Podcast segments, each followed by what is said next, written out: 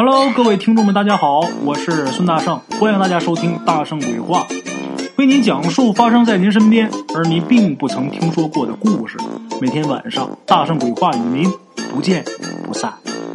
在湖南省西部有这么一个小镇上，这个小镇上啊有这么一座凶宅。这个凶宅啊都是被当地人叫出来的。为什么叫凶宅呀？因为住在这个房子里的人是接二连三的患上不治之症，然后相继去世。这个房子一开始啊，它并没有什么特别的，只不过这个房子它建的位置。它建在一条三岔路口上，这挺特殊的。一般没人在路口建房子。咱们之前啊，大圣我提过这个路冲煞的事啊，没有人把这个房子正对着这条路的，那叫路冲。他这可倒好，三岔口啊，三条路正怼他这房子，那还有个好。这家主人去世之后，这个房子才慢慢的有了“凶宅”这个称号。这个房子啊，一共是四层，谁建的呢？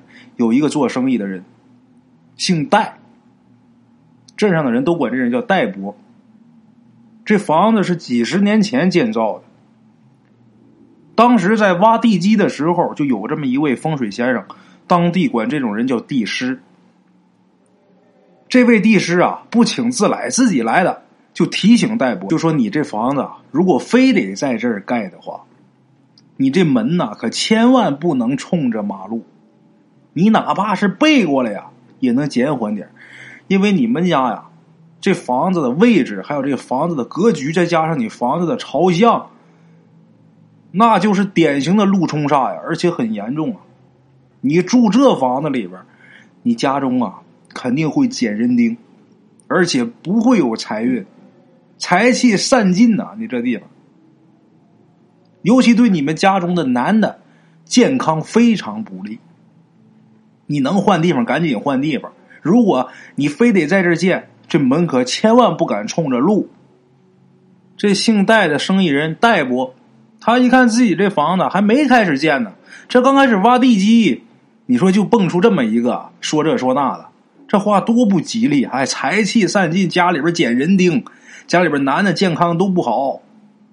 你是干嘛的？我找你来了吗？你上这瞎逼叨叨，干嘛呀？你这是？就是说难听的话，让我心里边膈应，然后掏钱你给化解一下，就这意思呗，是不是？把这个地师啊一顿臭撅。人家地师啊，气跑了。属实是，人家也没请他，因为他这个职业的关系啊。他看这个房子大凶之宅呀，他特意好心来提醒，没成想让人家这么一通说，那谁还管呢？走了。最后呢，这个戴先生戴伯就把这个房子按照他自己想象那样建起来了。哎。四层的房子，一楼呢是店面，二三四是住人。还别说啊，在这三岔路口这地方，在这儿开店，那这地方算是黄金旺铺了。这三条路全通他们家。戴伯就利用自己这个店面做起了小生意，还真就赚了不少钱。二十年之内，这个房子是太太平平。财源广进，咱们旁的不说，咱们单说二十年后。二十年后，戴伯已经是年入古稀之年，这身体是一天不如一天。他自己知道自己呀，时日不多了。他最担心的是什么呢？是自己这个房子，这个房子倾注了他大半生的财力，再加上这个房子是按照自己心思建的，他喜欢呐。他舍不得呀，他担心他自己百年之后啊，儿女们会争房产，所以呢，他没死之前就把这房子给两个儿子分了，两个儿子每人分了一层，这个店铺呢，兄弟俩是轮流使用，两个女儿呢都嫁出去了，所以就不在这个戴博的计划当中了。嫁出去就没你们两个的份儿了。后来呀，这个戴先生临终前呢，告诉自己的孩子：“这个房子千千万万以后你们不能买。我活着的时候，你们没有权利卖；我死以后，这个房子无论如何也不能卖，因为这个房子永远都是我的。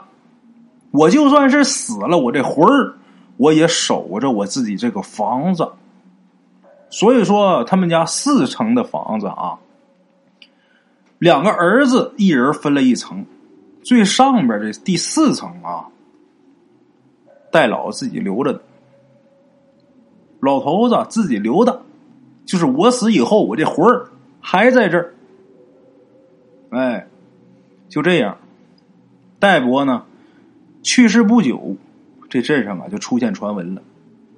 先是呢，戴伯啊。他大孙子晚上睡觉的时候，经常是被梦给吓醒，总梦见鬼，总梦见他爷爷，他爷爷已然死了啊，总梦见他爷爷出现在自己家里边。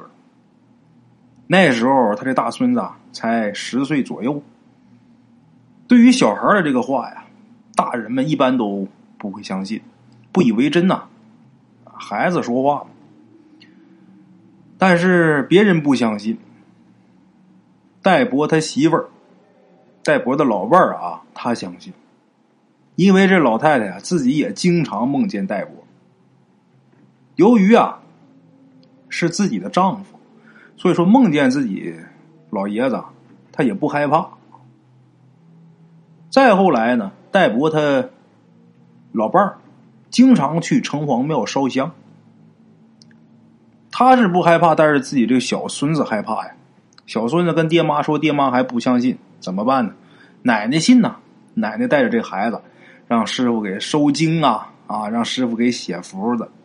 因为老太太知道啊，自己这小孙子没撒谎，他岁数大，火力旺，经常能看见、梦见自己的老伴儿。自己这小孙子啊，岁数还小，这眼睛干净，他经常能看见他爷爷这魂儿。啊老太太带着孙子啊，弄这些事儿。话说有这么一回啊，戴博的两个儿子为了这个店铺的事儿啊，在家里边兄弟二人是大打出手。打架的时候啊，一不小心就把放在柜子上戴博的这个遗像给打翻了。这遗像外边有一镜框啊，掉地上摔稀碎。当天晚上，戴博的孙子又做噩梦，这回这个噩梦做的把这孩子吓得是。大哭大叫，这个梦做的跟平时不一样。平时倒是总能梦见他爷爷，但是这回梦见他爷爷，他爷爷掐自己脖子，这孩子感觉自己快被掐死了，吓得哇哇哭，大哭大叫。家人不知道为什么这孩子总是梦见他爷爷呀？这回他爷爷怎么还把他给掐醒了呢？这孩子怎么总做这个噩梦啊？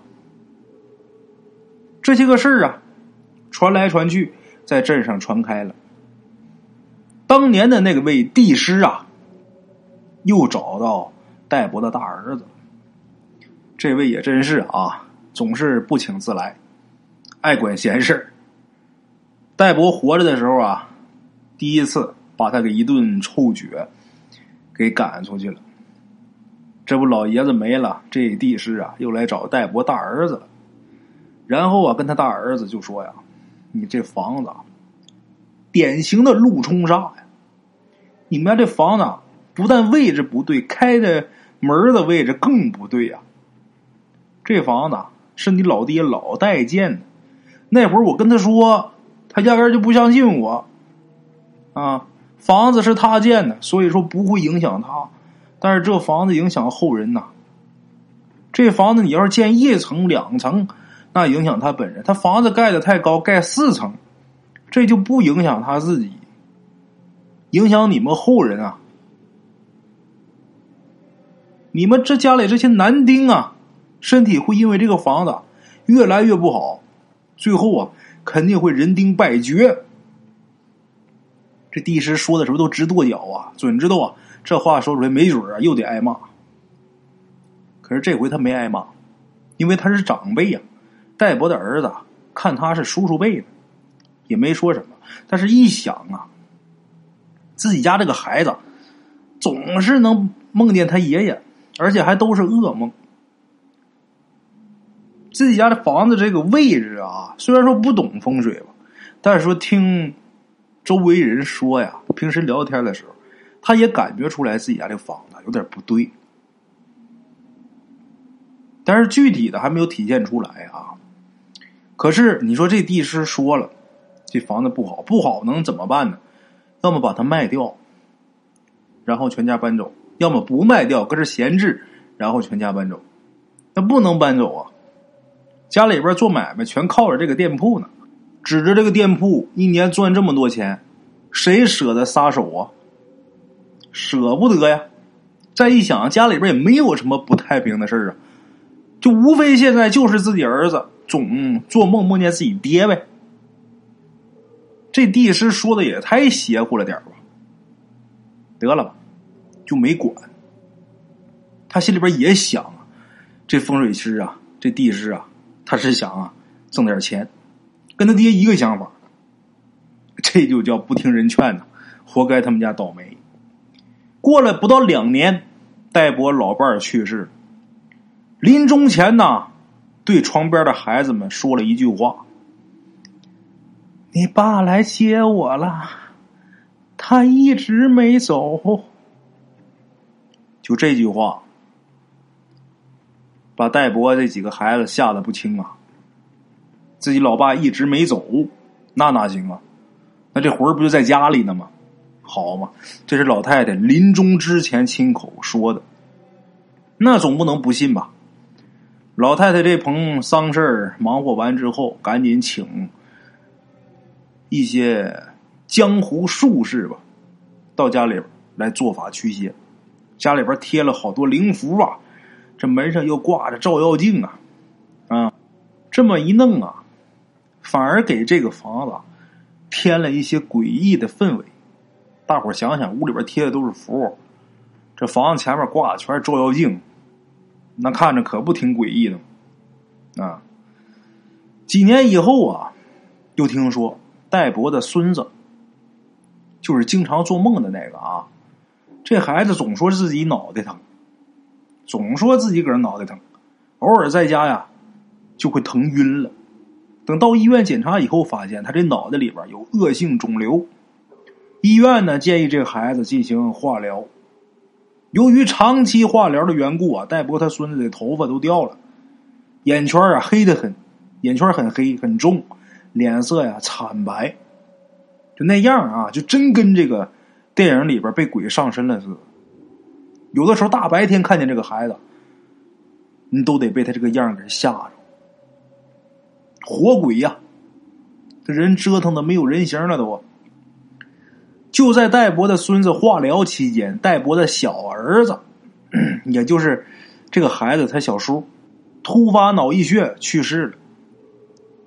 当时呢，也就四十岁左右。没过一两年呢，戴博的孙子，就是脑子里边有恶性肿瘤这个孩子啊，突然有一天呢，精神状态特别好，能吃能玩。哎呦，这家人乐坏了，都以为这孩子病情有好转了。可是呢，过两天下楼的时候，就我小孩嘛，有精神了，蹦蹦跳跳的往楼梯下面跳。这一跳，脚底下一滑，没站稳，这脑袋呀撞墙上了。本身他脑袋里边有恶性肿瘤啊，结果这一撞，这孩子就昏死过去，抬到医院急救，没救过来，孩子死医院了。再后来，戴博他小女儿也不知道怎么了，听附近人啊就说他这小女儿得精神病了，也不爱打扮了，成天呢就说着一些不着调的话。而戴博的小女儿的儿子，也就是他的外孙子啊，这个孩子似乎也不太正常。十几岁的年轻人呐，在理发店里边剪了一个主席头，逢人就说呀自己是人大代表，过几天呢要去北京开会。哎。那不精神病了吗？又过了几年，戴博的小女儿在河边的一块菜地里边喝农药自杀了。当时死的呀，很惨。他小女儿丈夫家里边啊，人家都不愿意去认领尸体去。简短截说，几年间，这家里边的人是死的死，疯的疯，少了不少人呐。大儿子倒是没什么事但是自己孩子死了，那人活着都跟魔怔了似的。好在啊，还算是正常。就这么的，这个凶宅的传闻呐，在镇上是越传越广。有的人说呀，戴伯死了以后啊，因为舍不得房子，变成鬼呀，留在了自己家里边。你说那活人常年跟鬼在一起住着，那对活人的健康肯定不利呀。也有人说呀，他那房子鬼不鬼扔开外，他那风水就不行。哎，大多数人都愿意相信，说是这个房子的风水不行，因为在当地啊，不光戴伯家自己，还有其他几栋啊，也是建在三岔路口的房子。这几家的家庭状况啊，都不太平，不是有人死，就是有人患恶疾。其实中国这个风水学呀，它也不是空穴来风，哎，不是空穴来风，它有一定的道理啊。你包括咱们身边最容易形成的煞局，路冲煞、镰刀煞、刀把子、反光煞，这都得注意，等等等等啊！大家一定在选房的时候，或者是居住的时候。要注意这些煞局，它不是硬性煞局啊，有的可破的能解的啊，很简单就能给它化解了，没必要啊给自己找麻烦啊。好了啊，这是咱们今天的第一个故事啊。今天是二零一九年十月十三号啊，咱们大圣鬼话呀，从打八月八号恢复更新到现在又两个多月，连播六七十期了，没断更过。其实之前呢，一直也没断更。如果把之前那几期都算上，话估计有一百多期了，最少一百多期，中间从来没断过。就是下架期间也一直在播《西游记》啊，一直在播。这段时间呢，有不少人来找我，之前从来没有过。找我干嘛呢？就是他们给我提供版权，就人家花钱买的版权来给你，你来讲。讲完之后啊，我们设成收费专辑，设成收费专辑呢，你讲你提成。啊，我们免费给你提供版权，听起来是个好事但是给我提成是提多少呢？提成是提百分之二十，每集节目收费是两毛钱，提成百分之二十是四分钱。就是大家听一集啊，我挣四分钱。他们给提供版权的拿百分之八十。后来我说你把那东西都发来我看看吧，结果我一看啊，确实是。版权内容，但是这个内容啊，写的说白了啊，我我看啊，那个水平也就是二十七八岁的年轻人写的东西，里边没有什么深度啊，所以我就没讲，就没有意义了。那东西写的说白了，你还不如那升官发财陈四好听呢，那我还讲什么呀？咱说给提成给的也太少了，你要是给提的多也行啊，你给个 百分之五十、百分之六十，我也就讲。给这么少，然后，呃，内容又不咋地，还没有我这个大圣鬼话吸引人呢。所以说做不做呀，就没有什么意义了。我始终没有做。咱们这个大圣鬼话呀，就一直在更新，我也不知道能更新到什么时候。因为故事它必定是有限的，这些个鬼呀、妖啊的，它也是有限的啊。它终究有一天会说完的。你故事量再大啊。他终究也会说完的。咱们现在这个专辑里边就已经更新了二四百二十多期了，四百二十多期啊！我之前打算啊是更到五百期，这个专辑啊我就给它完结，然后呢重新另起一个专辑。当然讲的也都是神鬼妖狐、玄幻之类的啊，呃，也不知道大家会不会喜欢那种内容啊？如果喜欢的话呢，等到五百期，咱们这个专辑啊。就给它完结了，完结之后就再不能上传节目了啊！这个专辑大伙儿就可以收藏了啊！咱们就去说别的，当然也是征求一下大家的意见吧，到时候再看吧。如果还是舍不得这个专辑的话，咱们就呃继续更。这个专辑这段时间很好，非常好，播放量啊非常惊人啊！每天的点击量能达到三万五千个，就每天都是啊，这一连得有十来天了。之前在下架之前，从来没有达到过这么多，两万五的时候是最高的了，那是过年那段时间最高的了。现在恢复了之后啊，呃，打几百开始，一下涨到五六五六千啊，第二天就一万多，再往上一万五、一万八、两万，最后涨到三万。三万之后就三万二、三万四、三万五，就始终三万五持平，这就是非常好的了。每天点击量能达到三万多就不容易了。那曾几何时啊，我最大的梦想就是我的专辑什么时候点击量能达到十万个？对现在来说啊，三天时间解决你，太容易了。每天涨粉涨的也挺好的，所以说这个专辑我还是挺舍不得的。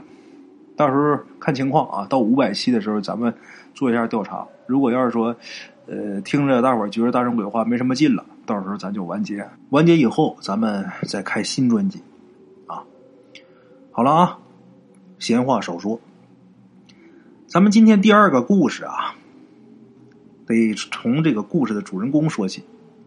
主人公姓马，一位女同志啊，丈夫去世了，马寡妇。马寡妇带着一个能有七八岁的这么一个孩子，娘俩啊。每天日子过得是挺苦的。马寡妇这个人很好啊，吃苦耐劳，而且不与人是非。他家呢，之前的那个邻居啊，自从独生女嫁到城里以后啊，人家女儿就把老两口子就接到城里去享福去了。后来这个老宅呀，老也不回来，也就卖了。人家就不打算回来了，房子卖了。买这个房子的是一对。外乡人两口子，这就等于是他的新邻居了啊！这两口子，男的呢姓张，叫小帅儿啊，张小帅。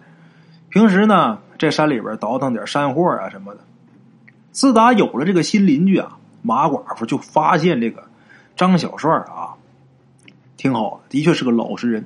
这男的啊，不怎么爱说话，但是他媳妇儿呢，这性格是非常火辣。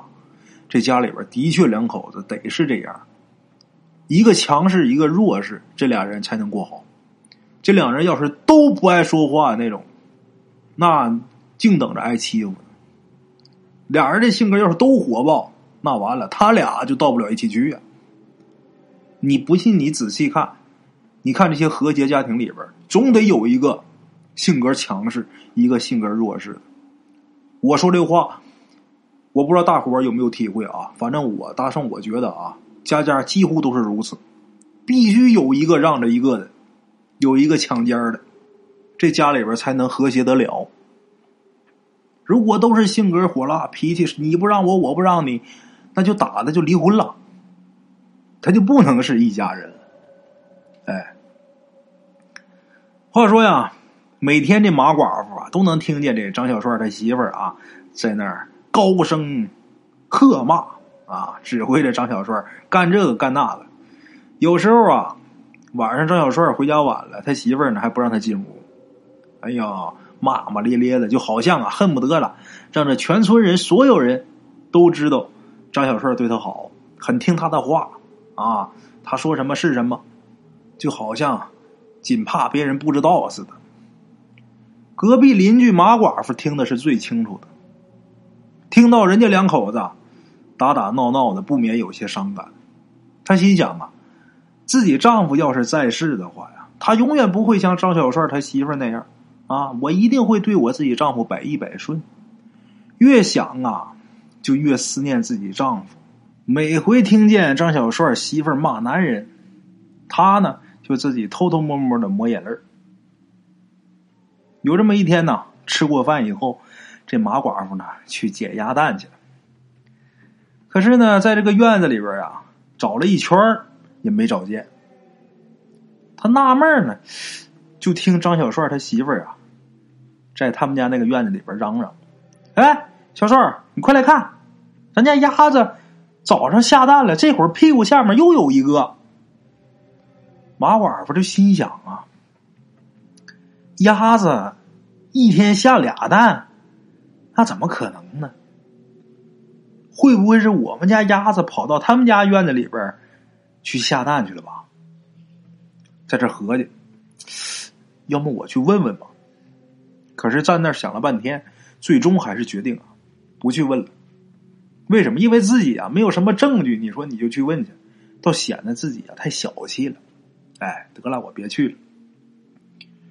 可是就这么的，一连一个多星期，马寡妇没捡着鸭蛋，损失了得有七八个鸭蛋。这七八个鸭蛋也能卖好几块钱。他心想啊，你说我以后要是总也捡不着鸭蛋，我儿子的学费你说怎么凑啊？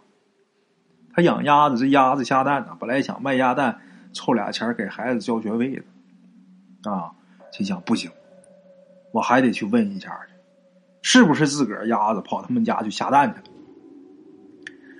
刚走到拐角的地方，他就听见张小帅媳妇儿啊在那儿跟几个女的呀得意洋洋的在那白话，就说啊，你看我们家鸭子多能下蛋，一天下俩。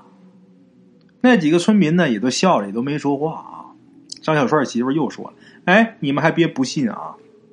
昨天早上，咱家鸭子那屁股一撅，下了一个。哎，我收了以后呢，可是到了晚上，屁股底下还有一个。哎，在这儿说闲话，得意洋洋跟人显摆呀！看我们家鸭子啊，一天下俩蛋。一看这么多人，自个儿又没有证据。”再看张小帅他媳妇说的是有鼻子有眼儿的，这马寡妇啊不好意思过去了，低着头啊转身回自己家院子里边，心想再找找吧，是不是落什么地方没找到的呀？回去找去，可是还没找着，就越想越难过，新合家原来呀还指着这些个鸭蛋能卖几个钱给孩子凑学费呢。可是自己家鸭子去哪儿下蛋了？就越合计马寡妇他们家这个鸭子一天下俩蛋这个事儿越不靠谱，哪有一个鸭子一天下俩蛋呢？那准是咱家鸭子跑那儿去下去了，跑那儿去认窝去了。越合计越赌气，他还没找人家去啊！越合计越憋气。这个马寡妇小时候听自己奶奶说过一个故事：不做亏心事，不怕鬼敲门。他奶奶说呀，以前呐，他们村里边，如果有人呐干了坏事往这家大门上抹点猪血，半夜就会有鬼去找他家里边算账去。一想到这儿，马寡妇心合计啊，你张小帅媳妇儿你亏心呐。你密我们家鸭蛋，这些都是马寡妇自己想出来的啊。他从来没去找张小帅媳妇问过。想到这儿啊，马寡妇啊就去村头杀猪的高大宝他那儿要了点猪血。等到了晚上呢，张小帅他们家熄灯以后，这马寡妇悄悄的就把这猪血呀抹到他们家大门上了。哎。抹完之后呢，过了能有两三个小时，马寡妇，忽然间就听见隔壁张小帅媳妇儿喊：“谁呀？”马寡妇没敢开灯啊，推开房门，站院子里边，隔着这个墙，这墙很矮啊，隔着这个墙，隔着院墙往那边看，就看见张小帅身上披着衣服，开了房门之后，打着手电筒，到大门那儿去看去。听那意思是有人敲门。张小帅喊呢：“谁呀？三更半夜敲什么门呢？”可是这会儿外面啊，还光是腾腾敲门，里边问，外边没人回答。张小帅也害怕，吓得也不敢开门了。这边马寡妇啊，更相信自己的猜测了。没错，你心虚啊，你都不敢开门呐。我们家这个鸭蛋啊。就是让你们家给密去。这时候马寡妇下定决心啊，等天亮就去隔壁去问个明白去。哎，要是真是自己家鸭子把蛋下他们家了，必须让他把这几天下的蛋全还给自己。哎，可是等到第二天天还没亮啊，马寡妇就听见村长啊拍他们家门，在外边喊：“马寡妇开门以后，村长跟他说：“就说矿上啊，把电话打到大队部去了，说你弟弟呀，在工作的时候，就那个矿上啊，在矿上工作的时候出事了。昨天那个矿出事故了，这会儿人已经送去医院了，身边也没个人，你赶紧收拾一下，过去啊照顾你弟弟去。”马寡妇一听就急了呀，自己个儿就这么一个弟弟，可是这会儿自己一走，这家里怎么办呢？这个村长也知道啊，一个女人呐，过日子难。从这个口袋里啊，就掏出三十块钱，就递给马寡妇了，就说：“你啊，现在赶紧收拾东西去啊，你赶最早的车去矿上医院。家里边的事呢，回头我呀交给你嫂子照看着。就这个村长媳妇儿啊，就说我交给你嫂子照看着。就这么的，马寡妇一手拽着儿子，一手锁门。”把门锁好以后，这钥匙就给了村长了。然后他呢就赶去车站了。他弟弟工作那个矿不是出矿难了吗？这回矿难呢，死伤了好多人。马寡妇他弟弟啊，虽然是受了伤，但是总算是活下来了啊。可惜这腿瘸了。马寡妇在医院呢伺候他弟弟将近一个月，最后实在是不放心家里啊，匆匆忙忙的就带着儿子回家了。等回家以后啊，就看自己家这个院子里边那块菜地啊，湿漉漉的，一看这是刚浇过水呀。再看自己家那个猪圈呐，以前那猪圈有个缺口，这缺口啊也被修复了。马寡妇啊，打心里边感谢村长。开门进屋之后一看，这屋里边收拾的是干干净净，房梁上挂在小篮子里边啊，装满了鸭蛋。哎，这会儿已经很晚了，马寡妇就想着呀。我明天呢，一定去当面感谢一下村长。啊，就这么的，在医院呢伺候他弟弟，忙活了一个月，在医院呢能睡得好，能休息得好吗？回来之后躺在自己家的床上啊，觉着啊真舒服。这一觉睡的是踏实啊，在外边睡觉，你看你甭管是住多么高级的宾馆呢、酒店。你总觉得他难受，但是你回你自己家的床上啊，把那枕头那么一窝，你睡得可实诚了。人都是这样，认环境嘛。哎，马寡妇躺床上是呼呼大睡，也不知道睡了多久，马寡妇啊就被隔壁的敲门声和张小帅他媳妇的吵闹声给惊醒了，也听不清楚啊俩人吵些什么。隔了一会儿又安静了。马寡妇呢，接着睡，刚睡着啊，就听见了有人敲自己家大门。马寡妇就问：“谁呀？这么晚了？”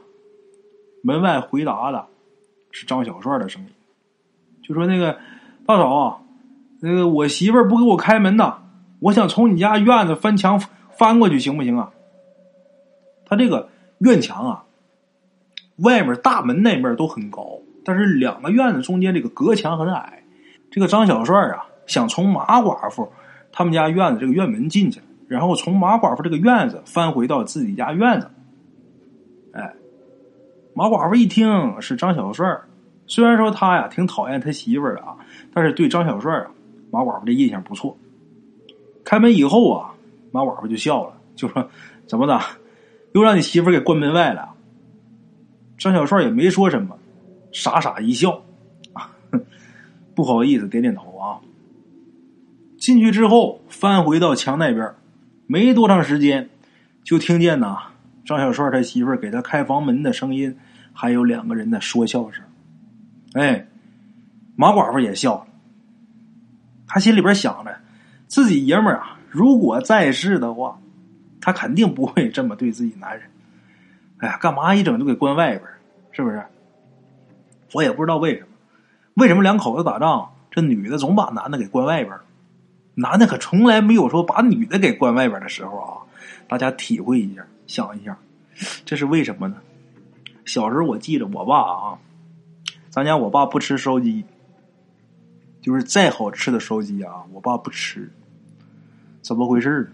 在我很小的时候，有一次我爸出去打麻将，那时候打多大麻将呢？打两毛五的麻将。就是胡一把最低五毛钱翻一番呢就是一块，再翻一番两块钱，呃，最大是四块钱。就你能胡着四块钱的牌，那就了不起了。一般就是胡一把一块两块就不错了。我爸出去打麻将打小牌嘛，一天晚上咱说输赢也就二三十块钱可是那年头咱说一天挣多少钱？我爸晚上总出去玩去，白天干活啊，晚上回家了到这小卖部打麻将去。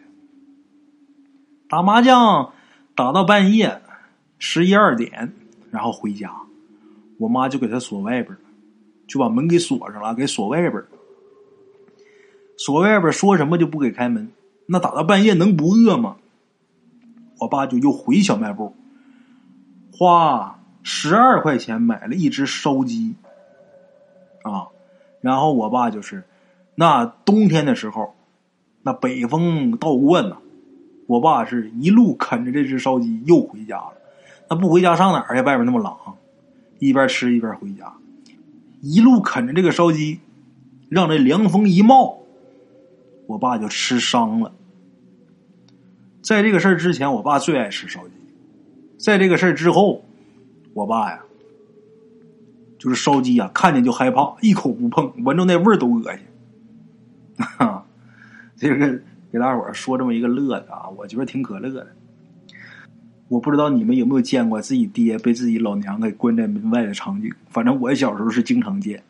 后来我稍微大一点了啊，给我爸开门这个事儿就是我的专职工作。一整晚上回来了，我妈就是不开门，我爸儿子给爸开门。就是我爸从来啊没管我叫过儿子，就从来不管我叫儿子，从来没有过爱称。但是每到晚上的时候，他被关在外边的时候，就会喊儿子给爸开门呐啊！咱说这个，咱说这个张小帅打马寡妇家这个院子翻回到自己家院子之后，没多长时间呢，人家两口子就有说有笑的了。哎，咱再说马寡妇这边，天亮以后啊。马寡妇提着小篮子，装满了鸭蛋，去了村长家，跟村长啊说清楚自己弟弟情况以后啊，这个村长媳妇儿和村长也安慰他，就说得了，你也别太难过啊，这人不是还活着吗？对不对？腿虽然瘸了，人活着比什么都强。那还有那个命没了的，你想开点吧。再说还有政府靠着呢，怕啥呢？劝呗，安慰呗，啊，马寡妇啊，要把这钱呢还村长。走的时候，村长不是借了他三十块钱吗？把这钱掏出来要还村长。村长就说呀：“这钱呢，你先不忙，不着急还。过段时间呢，这孩子马上就要开学了，这三十块钱呢，你先不用还，等开学了给孩子先交学费吧。”啊，就这么的。等到最后，村长告诉马寡妇。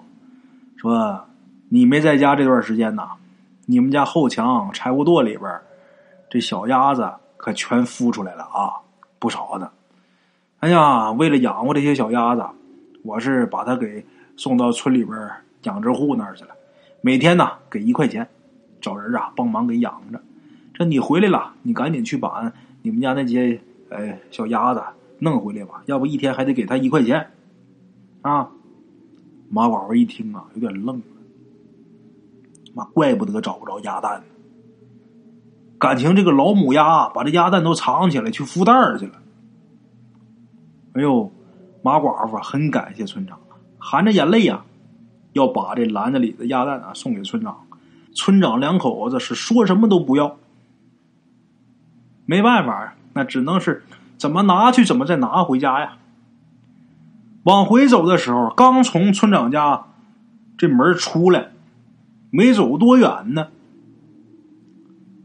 这个村长啊，忽然间好像想起来什么事儿，就跟马寡妇说呀：“就说那个回家之后拿点烧纸，去给张小帅两口子烧点纸，毕竟你们是邻居一场啊。”这一句话，给马寡妇说的呀，后脊梁根啊，呼呼直冒冷汗。啊，给他俩烧纸，马寡妇愣了。他心想：我昨天晚上还见张小帅呢，两口子还有打有闹呢，说说笑笑的，怎怎么这会儿就人没了吗？他可没说出来，他在这愣着呢。村长也看出来，这可能是不知道这个事情的原委，然后就跟他解释：“你不在家那段时间呢，也不知道是谁家的孩子，弄点什么什么动物的血抹这个张小帅他们家门板上了。哎，不知道谁家孩子讨厌，这血一抹上之后啊，弄得晚上有一些蝙蝠啊，就总去撞那个门呐。那在里边听着就跟敲门似的，就把张小帅媳妇儿。”就给吓病了。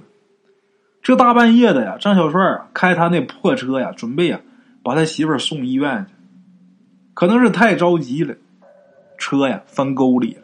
这两口子，嗨，听到这儿，马寡妇愣了，也不知道回家该迈哪条腿了。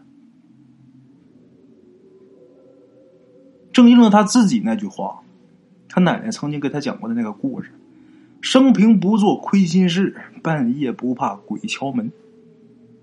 而昨天晚上，张小帅刚来敲过门。为什么敲他们家门？别人不清楚，他心里最明白。啊，这个事儿啊，大圣啊，后边就不予评价了啊。评论的这个事儿交给大家了啊。好了啊，咱们今天故事啊就到这儿，明天同一时间大圣鬼话不见不散啊！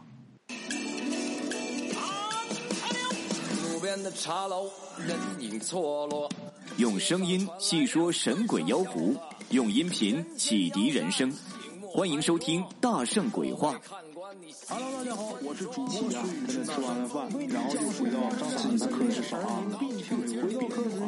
喜马拉雅、百度搜索“大圣鬼话”，跟孙宇、孙大圣一起探索另一个世界。那天山女子独守空城，也只是感谢鬼友们，感谢鬼友们，感谢鬼友们一路陪伴。大圣鬼话，见字如面。